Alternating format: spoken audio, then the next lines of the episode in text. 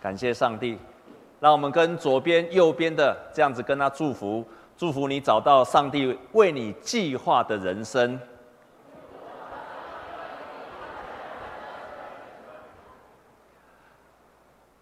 我自己在小学一直到国中啊，甚至到高中，其实我的成绩都不太好，从来没有好过，所以我爸爸大概也从来没有给我什么好脸色，只要不要被他打就不错了，所以我从小大概就是不不是被我爸打，不然就是被我爸骂，关于成绩这一方面。但是在我国中毕业的最后一学期，那个时候全校的运动会。不知道为什么我就被选上了，跑八百公尺，代表班上去跑全校的八百公尺。在那次比赛的当中，我拼命的跑，拼命的跑，跑了，因为刚好那一次我的家就住在学校旁边，所以我爸爸那一天不知道怎么回事，他居然没有一早就去上班，去看我的比赛。所以我看到我爸爸在坐在那个演讲台上，我心里非常的又害羞。又怕跑不好，可是又很想表现给他看。各位弟兄姐妹，你知道我那个心情吗？所以我很拼命的跑，拼命的跑，很努力的跑。我们在那个比赛当中有好几个校队，但是我就一直跑，一直跑，就一个一个八百公尺追过一个，又追过第二个，一直追，一直追，因为很想表现给爸爸看，就一直追，追到到最后呢，最后，亲爱的弟兄们，你猜我有没有拿到第一名？有没有？有还是没有？你们跟第一场的不一样。第一场都说有，你们都说没有，奇怪呢？奇怪，你们比较负面思想。人家第一场都说有，哎，第一场全部都说有，有还是没有？没有，第二名。但是还是有上场去颁奖。那天颁奖的时候，我就看见我爸爸的眼神。充满了荣耀、期许、笑容。亲爱的弟兄姐妹们，如果我们在地上的父亲看见我们得到这一种只是第二名，而且是一个小学校的第二名，他都这么高兴，何况是我们天上的父亲？我们天上的父亲一定是极乐意的看见我们在地上。能够成就他美好的心意，能够看见每一个人神所创造的儿女都得到极大的荣耀，阿妹吗？啊，请各位弟兄姐妹，你千万不要以为有些人退休了，有些人可能年纪大了，你就觉得好像我人生的目标结束了，我也没有在工作，绝对不是这样子的。绝对不是这个样子的，而且你也不要觉得说我很年轻，我就在成就神的计划，不是的。在上一次，我有跟各位来分享什么叫做神的计划，我们一起来念这一段好吗？预备，请。神对你有计划，这个计划是要你起来，而且去完成神的拯救计划。神会给你恩赐，并且兴起环境来帮助你。当你完成这个计划，你就可以荣耀神。这边几个红字是上帝对你有计划，他绝对对你人生有计划。第二，这个计划是要你去完成上帝的拯救计划。你是一个学生，你不是在完成神的拯救计划；你是一个老师，你是一个医生，你是一个老板、总经理，各行各业。亲爱的弟兄姐妹，这是你的工作。这是你的职业，可是你的职业也好，你的工作也好，甚至于你只是一个家庭主妇也好，你都可以完成神要做的拯救的计划。包括你在你的工作上可以为主荣耀神，你可以做见证，你可以传福音，你可以让人家在你的身上看见神的作为。唯独这件事情。才是神的拯救的计划，而我认为神会祝福我们去完成他的拯救计划，而当神会一定给你恩赐跟能力，你完成这一切的时候，你就可以荣耀神。阿门。我从心里面百分之百相信，每一个人神都已经预定你计划你要去成就他的拯救的计划。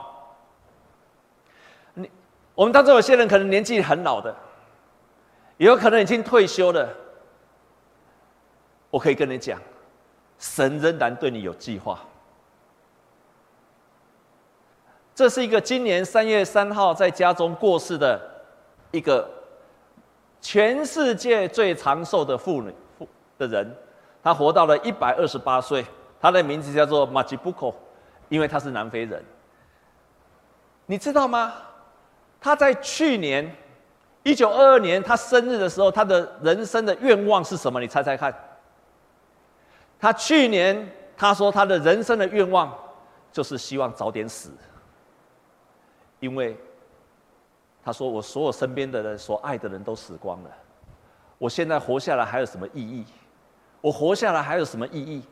弟兄姐妹们，我活着还有什么意义？我到底什么时候才会死？所以他去年的目标就是希望能够死掉。果然，他今年就死掉了。一个人即使一直活得很长寿，假设他找不到他生命是有神的目标的话，那么他活着会很痛苦。”巴不得早点死。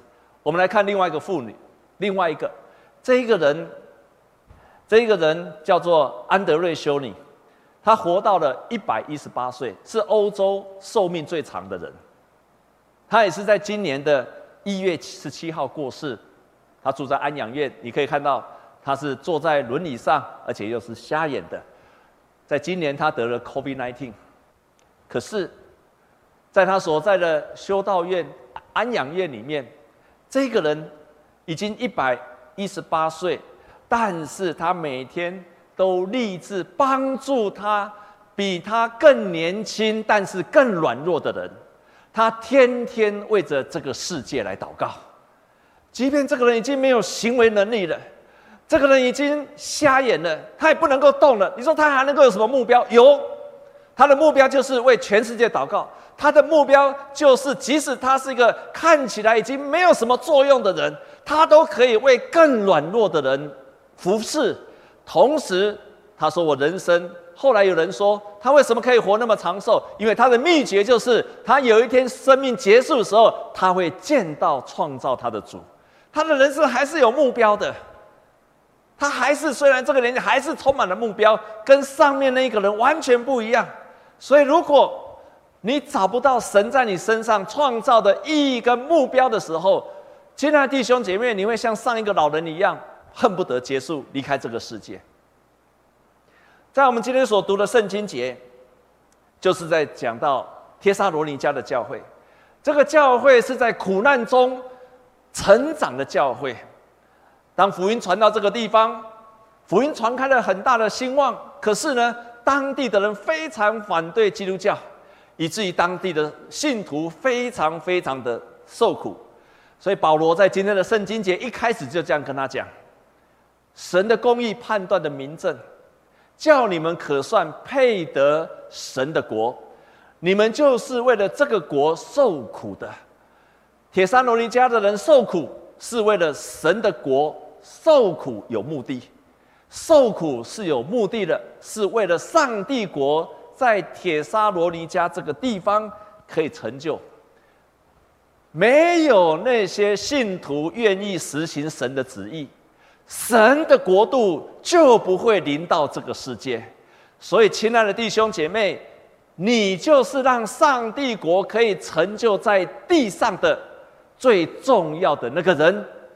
没有你要成就上帝国在这个世界上，弟兄姐妹。神的国不会临到，我们跟所有人这样跟他讲好不好？你就是要成就神的国的人，没有人要成就神的旨意在这个地上。我可以清楚的告诉你，神的国不会临到这个世界上，神的国不会降临在这个世界上。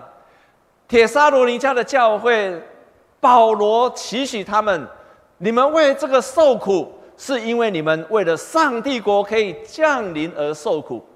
我们教会有门徒训练，门徒训练的目标是什么？我们一起来念好吗？预备，请恢复福音的绝对能力，恢复栽培门徒的意向恢复神所设计的健康教会，恢复世界宣教的意向。我们就是渴望我们的教会透过门徒训练所栽培出来的，让福音可以传开来，让门徒成就上帝国在这个世界上，让上帝的教会成为上帝所期待的健康教会。一个不健康的人来到教会就变健康了，一个不知道上帝国度的人到了教会，他第一次经历到神的国度。所以，我们期望我们的教会是成为一个成就上帝国的教会。并且恢复世界的宣教的意向，不仅在这个地方宣教，到海外去宣教，到各个地方去宣教。我们每周从今年开始，我们每周都念主祷文。我们每周都念主祷文，但是亲爱的弟兄姐妹，主祷文就是要让神的国成就在这个世界上。当我们每周在念的时候，最近有一篇文章说，你如果每天在念，每一周在念主导文，请你要注意一件事情，是你渴望神的国成就。所以这篇文章这样子说，他说，如果你的生活，你的生活还是希望当一个孤鸟，不希望跟人家有互动，那么，请你在念主导文的时候，你就不能够说我们。我们没有说我在天上的父，我们说什么？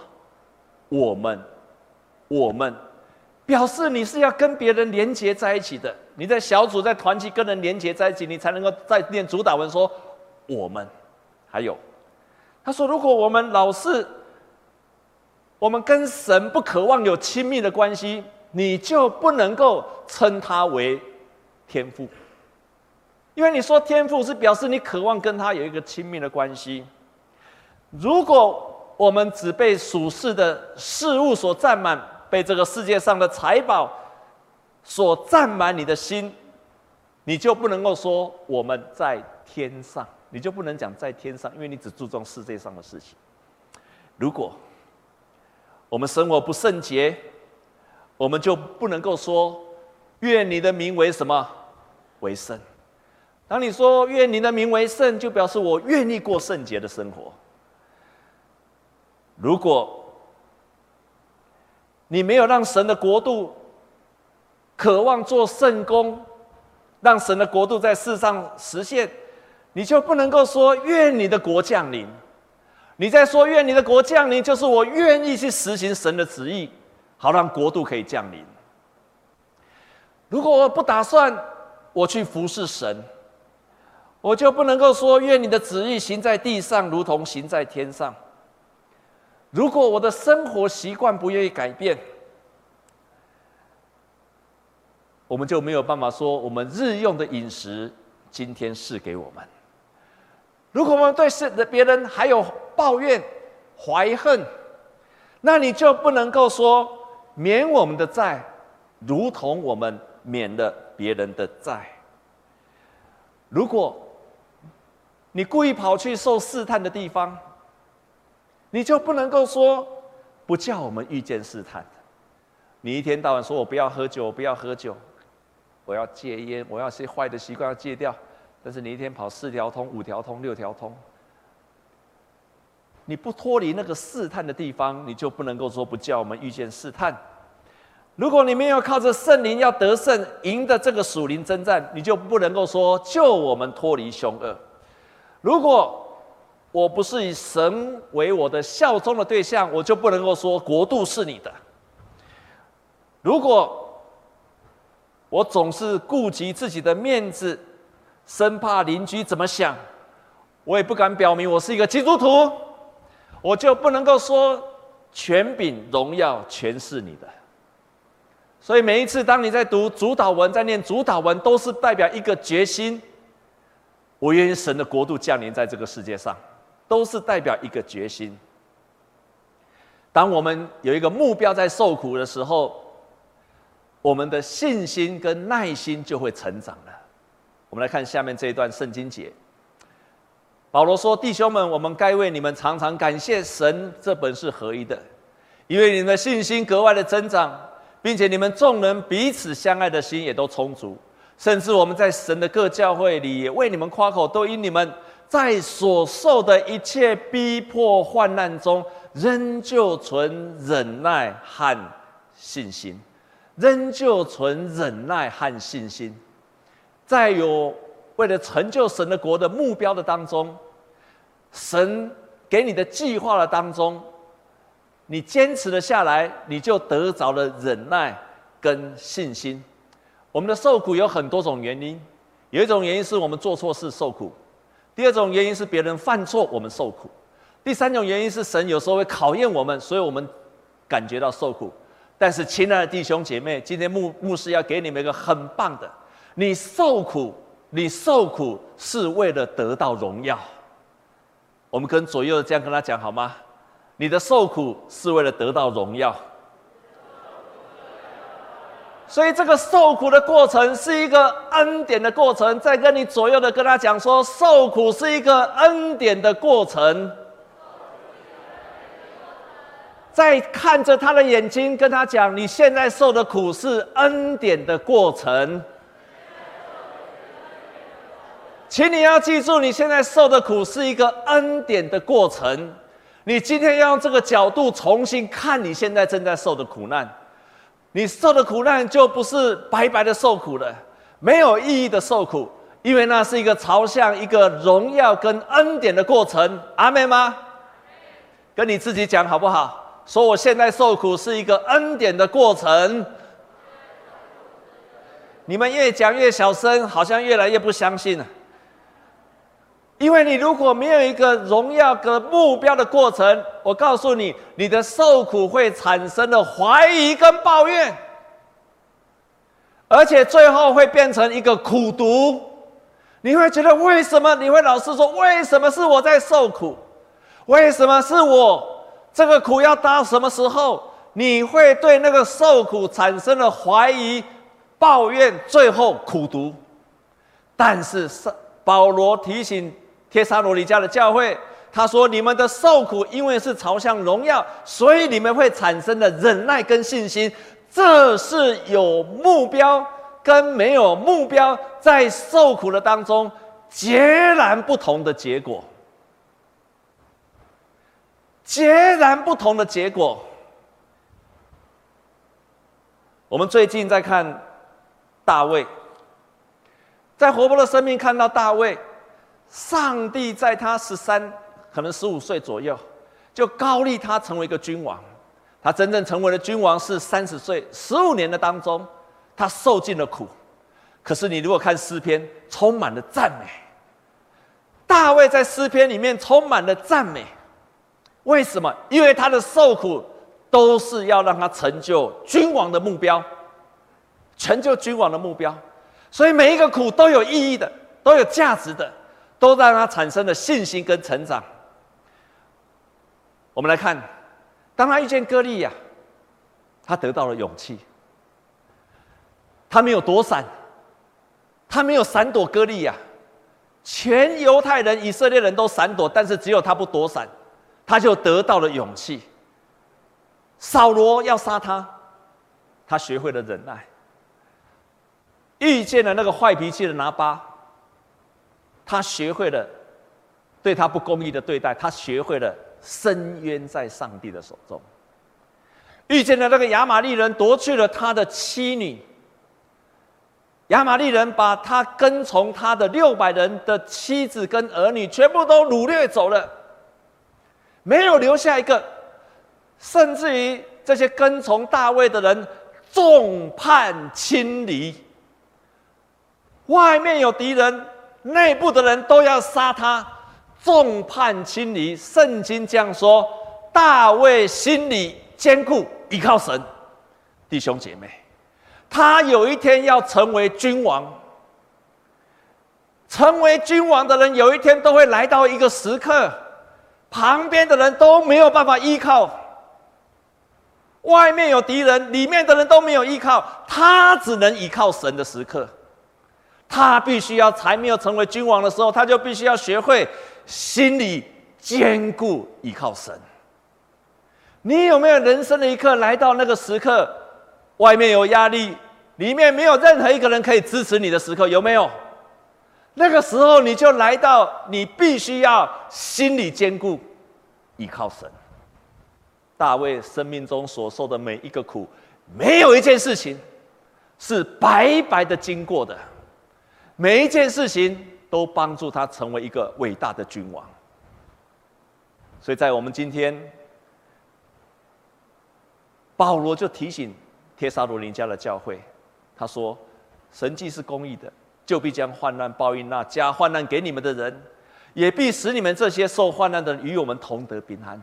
神会帮助你的。”神会帮助你的，不止帮助我们，神最后的目标是要让我们得着荣耀。我们来读这一节，我们一起来读好吗？愿我们的神看你们配得过所蒙的招，用大能成就你们一切所羡慕的良善和一切因信心所做的功夫。十二节很棒，我们大声来读。把它记住，我们一起来读十二节，请叫我们的主耶稣的名在你们身上得荣耀，你们也在他身上得荣耀。谁得到荣耀了？主耶稣，还有谁得到荣耀？我们，我们也得到荣耀了。当我们为了神的国度得到信心跟忍耐，那个时刻，神得到荣耀，我们也得到荣耀。有一个牧师，他曾经分享，他说：“我们过去常常在教导，包括我自己也是一样，常教导就是受苦的。所以我们在神学院教导就是你要受苦，你要成为仆人，你要谦卑。但是，包括我自己一样，我花了好多年，我们才把整个观念转过去。我们是会受苦，我们需要谦卑，我们要讲十字架，我们要背十字架，这个是正确的。但是这只有对一半。”另外一半是什么？我们定十字架，我们背十字架。另外一半是什么？复活。我们受苦是为了得到荣耀，我们谦卑是因为神会高举我们，我们软弱，因为有一天会刚强，我们贫穷，有一天会富足，这才是正确的答案。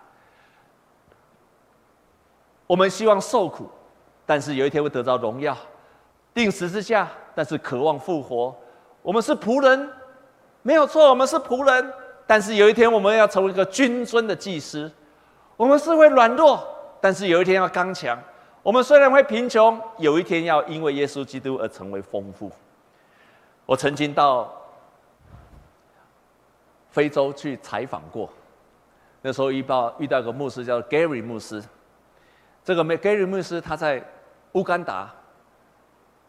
当时候几乎乌干达百分之六十几的人都是艾滋病，你可以难想象哎，很难想象，全国百分之六十几都是艾滋病的，到处都是艾滋的孤儿。这个 Gary 牧师收养了两千个艾滋的孤儿，然后让当地的一些寡母，让那些寡妇来照顾这些艾滋孤儿，他养了两千多个艾滋孤儿。我们通常在台湾要跟人家募款，都会讲啊，那些在偏乡的的人很可怜，他们没有饭吃，他们没有教育资源，都讲都会讲这一些。你知道那个 Gary 牧师那天跟我们所有的传道人所讲的，让我们非常的震撼。我们那天好几个牧者去，传道人去，Gary 牧师跟我们分享的，他不是说这个很可怜，他没有说这个没有饭吃，这个没有妈妈照顾，他没有讲这个，他说了什么？他说：“这个两千个孤儿，我们是在训练二十一世纪的非洲领袖啊！你看他的心不是在照顾孤儿，不是一个慈善事业，而是一个明天的希望工程。何等不一样的眼光！人们看见的只是这些孤儿很可怜，所以我要捐款。但是这个 Gary 牧师跟我们所有牧师看到的是，这些人是一个荣耀的未来的两千人。”完全不一样的角度在看这些人，他成就了美好的事工。我们今天成为神的儿女也是一样的。我们当然要成为一个谦卑的仆人，我们会受苦，如同帖撒罗尼迦的教会为神的国而受苦。但是，请你记住，有一天神要帮助我们成就一切一切的荣耀。所以保罗就说：“我们所顾念的不是现在，顾念的是永远的。我们的自战自清的苦楚，是为了成就将来极重无比的荣耀。现在的苦楚要成就的荣耀，愿神帮助你。当你找到了神在你身上的计划时候，你会为这个计划而受苦。我没有说你找到了计划就一帆风顺，都不会受苦。你会为受苦，帖撒罗尼家的教会也为这个受苦。可是，我们深信，神让我们受苦的目标，是为了他期许他的儿女有一天可以得着荣耀，可以得着荣耀，这才是神的计划的结局。大约二十年前，我去台南牧会，在牧会时，当时候有一个地方叫台南，那时候叫台南县，有个地方叫做拿来。中文翻成林子内，弟兄姐妹，你听过这个地方？台南有个林子内的，请举手。好，不多。好，我再问你哦，有去过林子内的，请举手。我们现场只有两位。那个地方对我们北台湾的人几乎没有人听过，去过的人，我们全场只有三个人去过。那个地方确实是偏乡中的偏乡。有一个传道人叫做萧瑞桥。这个女传道，她被派去的那个地方。当她被派到林子内教会，这个是她二十年前的她。派去那个教会的时候，她走过了一段坟墓，她心里想：啊，坟墓里面还有住人呢。我们一般讲坟墓，大概就是村庄的尽头。她是走过坟墓再走进去的，在那个坟墓中的再过去。当她走过去时，到了那个教会。全部教会只有十几个人，都是白头发。他是问上帝说：“上帝啊，你是要来我这里关教会的吗？你是要来这里结束这个教会的吗？因为这个教会真的看不见的希望，完全没有希望。那社区很乱，没有人愿意留下来，年轻人往外流。他做了一个决志，神啊！”我不要成为关教会的人，我不要让这个教会关起来，所以他就待了下来，一待就是二十年。这是这个教会的正面，他就在那个地方开始种，往教会的路上开始种树，然后开始除草，开始把垃圾清，社区的垃圾全部清掉了。在社区有很多的小朋友在那边跑来跑去。他就开始做课辅班，叫这些小孩子来到教会，从他一个人开始教那些课辅班的孩子。你可能很难了解，在那个乡下更乡下的教，那个小孩子其实是都是阿嬷、阿公在照顾的，没有人在照顾这些孩子，所以他永远在课课业上是不可能有什么好的表现。这个肖牧师就在那个地方叫小朋友到教会来，弟兄姐妹们，你你没有待过乡下的教，你不知道。这个乡下教会的孩子，乡下的孩子是很会糟蹋牧师的。我待过，我知道，我就被这些小孩子糟蹋过。小孩子来到乡下，他在教会里面，就跟你乱画黑板，然后椅子帮你乱搬，然后纸跟你乱丢一遍。尤其那些没有信主的人，他到教会里啊，太好了，都到教会去玩了。啊，有时候看教会不顺眼，还会拿石头丢教会的玻璃，有时候会去偷教会的东西。要不然看传道来就觉得传道很很好欺负，我就是这样被欺负过来的，所以我非常了解在那个乡下的传道的一个人在那里。他在那个地方突然发现，这个肖牧师觉得奇怪，为什么我对这些孩子这么有耐性，而且甚至可以原谅他们超过七十个七次，他们如此的糟蹋这个传道人，我都可以原谅他七十个七次，他才明白一件事情。他读国中时候，也是一个乡下地方，有一个同年龄跟他同班的一个同学，那个女同学有一天被霸凌、被欺负、被性侵，而且怀孕了。这个女同学不敢找老师，不敢跟父母讲，刚好那天她也没有来。那个女生，她最好的朋友，那一天就自杀了。他最好的朋友就不见了，那个伤痛一直在他的心里面。直到他去这个林子内教会，那么多小孩子在他身上，他才明白为什么他能够这样子的包容那些孩子。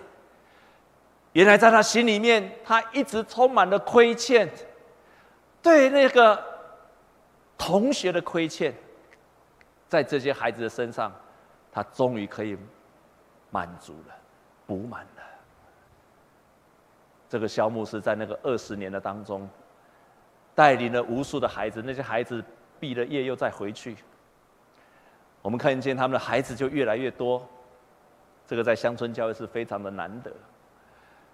然后他们在那个地方也盖了一个灵修中心，盼望有一天我们也可以到那个地方去走走。非常棒的一个山坡上，他把它全部的买下来，非常漂亮的地方。在那个地方，他也让很多的教会可以到那个地方去办灵修跟营地。我们生命当中，如同肖牧师一样，在他国中时候失去了最好的朋友，那个生命中的伤痛，极可能是神要给我们的目标，也可能是神要寻找我们走到那条拯救的道路上的目标。我们生命当中每一个受苦，没有一个是白白的。在上帝的手中，没有一个是白白的受苦的，没有一个是神随便让它发生的。如果你找不到那个目标跟神的计划，那它就成为你生命中的苦毒。唯有你找到了神在你生活当中的计划，那就成为你的生命的祝福，以及对别人的祝福。愿神帮助我们每一个人。都可以找得到，任何的年纪，我们来祷告，天父帮助我们每一个人都可以找到你在我们身上当中的计划。主啊，若是我们很多人还没有找到的人，请你帮助他们开始寻找，从我们过去的受苦的当中去寻找，从我们过去的当中特别的事情当中去寻找。让我们在现在就可以找得到，我们当中不管年轻的、年长者都可以找得到。感谢你，求你帮助我们，圣灵感动我们，让我们经历你。我们将祷告靠着耶稣基督的圣名，阿门。